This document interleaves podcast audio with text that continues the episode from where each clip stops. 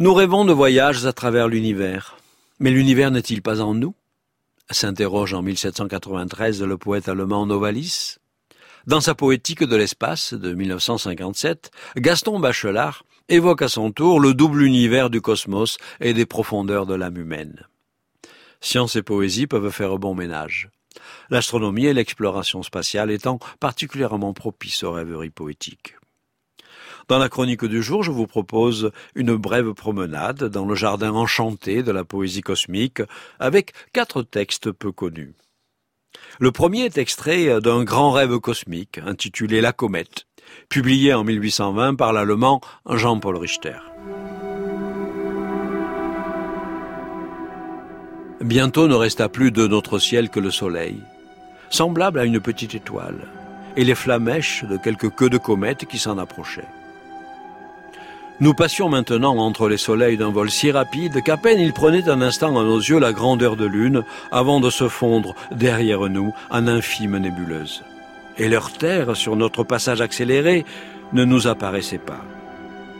Enfin, le soleil de notre terre, Sirius, toutes les constellations et la voie lactée de notre ciel ne furent plus sous nos pieds qu'une claire nébuleuse au milieu de petites nuées plus lointaines. Ainsi traversions-nous les solitudes étoilées. Les cieux successivement s'épanouissaient devant nous et se resserraient derrière nous, et des voies lactées s'accumulaient dans le lointain comme l'arc de triomphe de l'esprit infini. Le deuxième texte est dû euh, à la plume féconde de Blaise Sondrard, grand poète et navigateur devant l'éternel. En 1926, il écrit Le Bage, voyage intersidéral au cours duquel des marins lèvent l'ancre et se rendent dans les parages du ciel. Nous quittâmes la Terre pour entrer dans cet océan de lumière solaire qu'est notre atmosphère respirable. Ayant atteint ses extrêmes limites, nous nous engageâmes résolument dans les rapides de la région de l'ozone. Nous allions si vite que nous ne pouvions estimer la vitesse acquise et qu'il nous semblait rester immobile. La Terre était invisible dans notre sillage et devant nous, les astres n'existaient plus.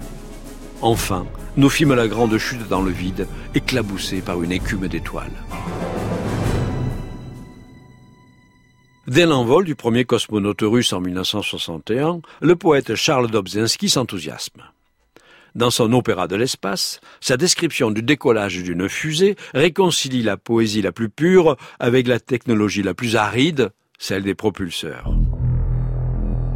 Puissance de l'air lourd, musculature du métal dans le faisceau de la fusée attelée à la foudre, ramification d'éclats et d'explosions dans l'épiderme atmosphérique, Avez-vous entendu la stridence de l'astronef striant ce que l'on nommait dérisoirement l'éther Oisellerie de flammes, l'astronef s'enfonce dans l'infini avec cet abandon tranquille du dormeur ou du noyé. Le vide est cher, et dans ce ventre sans paroi, l'astronef graine fonde le futur. Mais tous les poètes ne sont pas aussi sensibles à l'aventure spatiale. L'exploit d'Apollo 11 en 1969 consterne même certains, à l'instar de Claude Roy. La Lune, un peu fâchée de ne plus être intéressante, cherche le nom de cet Américain qui marchait sur sa croûte. C'était nouveau, c'est très vieux maintenant. La Lune se sent bien seule dans le ciel de l'été. Aucun Américain ne marche sur son sol. La Lune est démodée. Vision désabusée qui contraste avec celle de l'astronaute William Anders.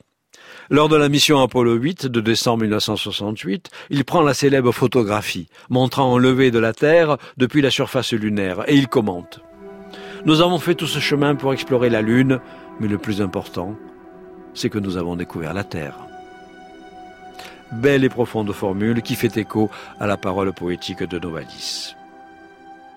L'histoire universelle de la poésie montre bel et bien que de Dante à René Char, en passant par Ronsard, Shakespeare ou Victor Hugo, les poètes de tous les temps et de tous les pays n'ont cessé d'interroger le ciel pour y trouver des réponses aux questions que l'on se pose sur Terre. N'est-ce pas finalement la même démarche que celle de l'exploration spatiale?